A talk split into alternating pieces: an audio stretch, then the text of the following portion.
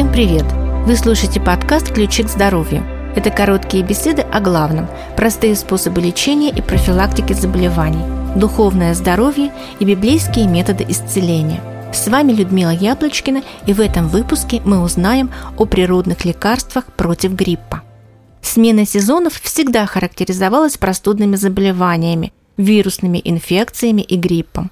Ко всему этому теперь добавился еще и коронавирус. Простые способы помогут организму легче перенести заболевание. Один из симптомов гриппа – повышение температуры тела. При лихорадке вырабатываются иммуноглобулины, противовирусные белки, поэтому температуру ниже 38,5 не нужно снижать.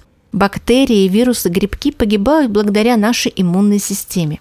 Не принимайте без необходимости антибиотики. Они ослабляют защитные способности организма.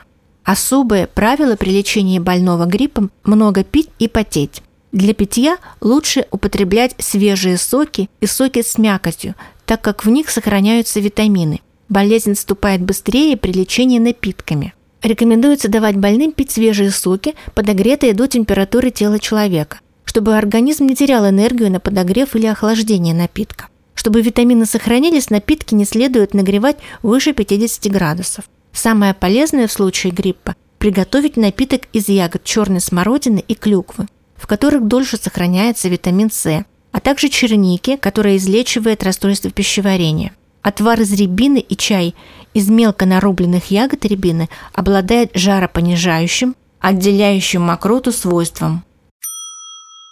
Из природных антибиотиков на первом месте, конечно же, чеснок. Он убивает бактерии, подходит для лечения воспалений, кашля, является средством для полоскания горла. Мед, благодаря своим бактерицидным свойствам, тоже очень ценен для организма. Его нельзя хранить на свету или класть в горячую воду, потому что его эффективность снижается. Можно приготовить чесночную мазь из измельченного чеснока, одной столовой ложки настоя прополиса – и 75 грамм растительного масла.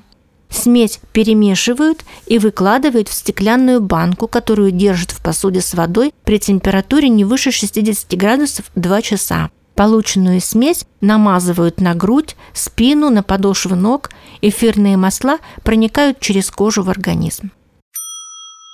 Если болит горло, нужно приготовить раствор для полоскания из ромашки или шалфея с добавлением выжатого чесночного сока. Полоскать можно и чаем из цветков одуванчика.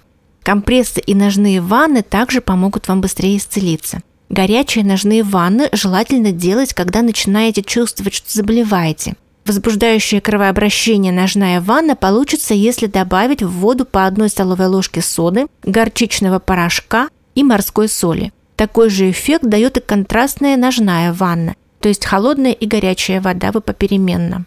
Паровая ванна для облегчения кашля и отделения мокроты подышите паром воды, настоянной на мяте, тмине и гвоздике. Также можно растворить анисовые капли в горячей воде. Компресс вокруг шеи с луковой кашицей.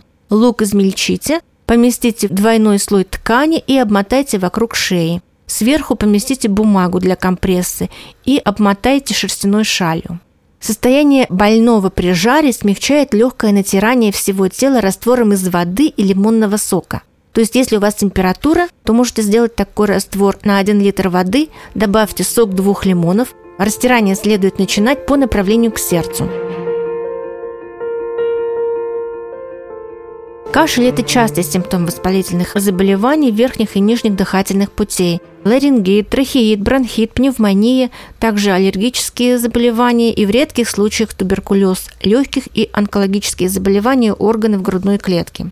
Какие же природные средства применить, чтобы облегчить кашель? Чтобы в этом лучше разобраться, нужно понять, с чем связано появление кашля. При простудных заболеваниях кашель связан с воспалением слизистой оболочки гортани, трахеи и бронхов. Слизистая становится отечной, вырабатывается больше слизи, в которой много возбудителей болезни.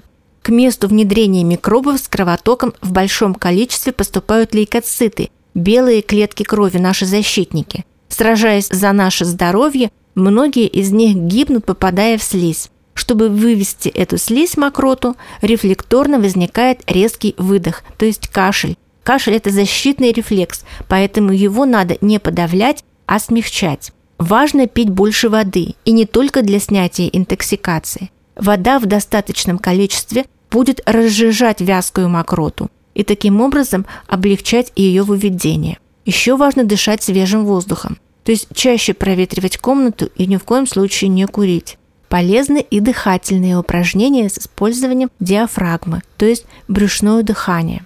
Гидропроцедуры могут снять воспалительные явления в органах грудной клетки и облегчить кашель. Самые простые процедуры – это паровые ингаляции с отваром эвкалипта и других трав или эфирными маслами эвкалипты, пихты, сосны, чайного дерева. На чашку кипятка капните 1-2 капли эфирного масла. Застойные воспалительные явления в легких снимают горячие припарки на грудь в сочетании с холодным растираниями грудной клетки. Припарку кладут на грудную клетку на 3 минуты, после чего ее убирают и быстрыми движениями растирают грудную клетку рукавицей или небольшим хлопчатобумажным полотенцем, смоченным в ледяной воде. Далее снова кладут горячую припарку и так повторяют от 3 до 5 раз. И завершают холодным растиранием. Потом обтирают грудную клетку насухо и укутывают человека, давая отдохнуть после процедуры. Можно сочетать эту процедуру с горячей ножной ванной. Эффективна эта процедура и для больных с бронхитом, затяжным трахеитом и ларинготрахеитом. Но сам больной не может себе сделать эту процедуру, поэтому нужен помощник. Гидропроцедуры, которые человек может сам себе сделать самостоятельно или с минимальной помощью, это горячая контрастная ножная ванна или горячая контрастная ванночка для рук. Эти процедуры усиливают кровообращение, устраняют застойные явления в грудной клетке, стимулируют иммунитет и помогают организму быстрее справиться с инфекцией. Для улучшения отхождения мокроты Делайте массаж спины с похлопывающими движениями по направлению от нижнего края грудной клетки к голове. Но в некоторых случаях нужно все-таки обратиться к врачу. Если у вас кашель сохраняется на фоне высокой температуры, если мокрота зеленого цвета или с кровью, если присоединяется одышка. На этом мы прощаемся с вами, друзья. Если этот выпуск вам понравился, ставьте лайк и звездочку. Пишите нам, отправляйте сообщения в соцсетях, подписывайтесь и делитесь с друзьями. С вами была Людмила Яблочкина. Всего вам доброго. До встречи в следующем выпуске.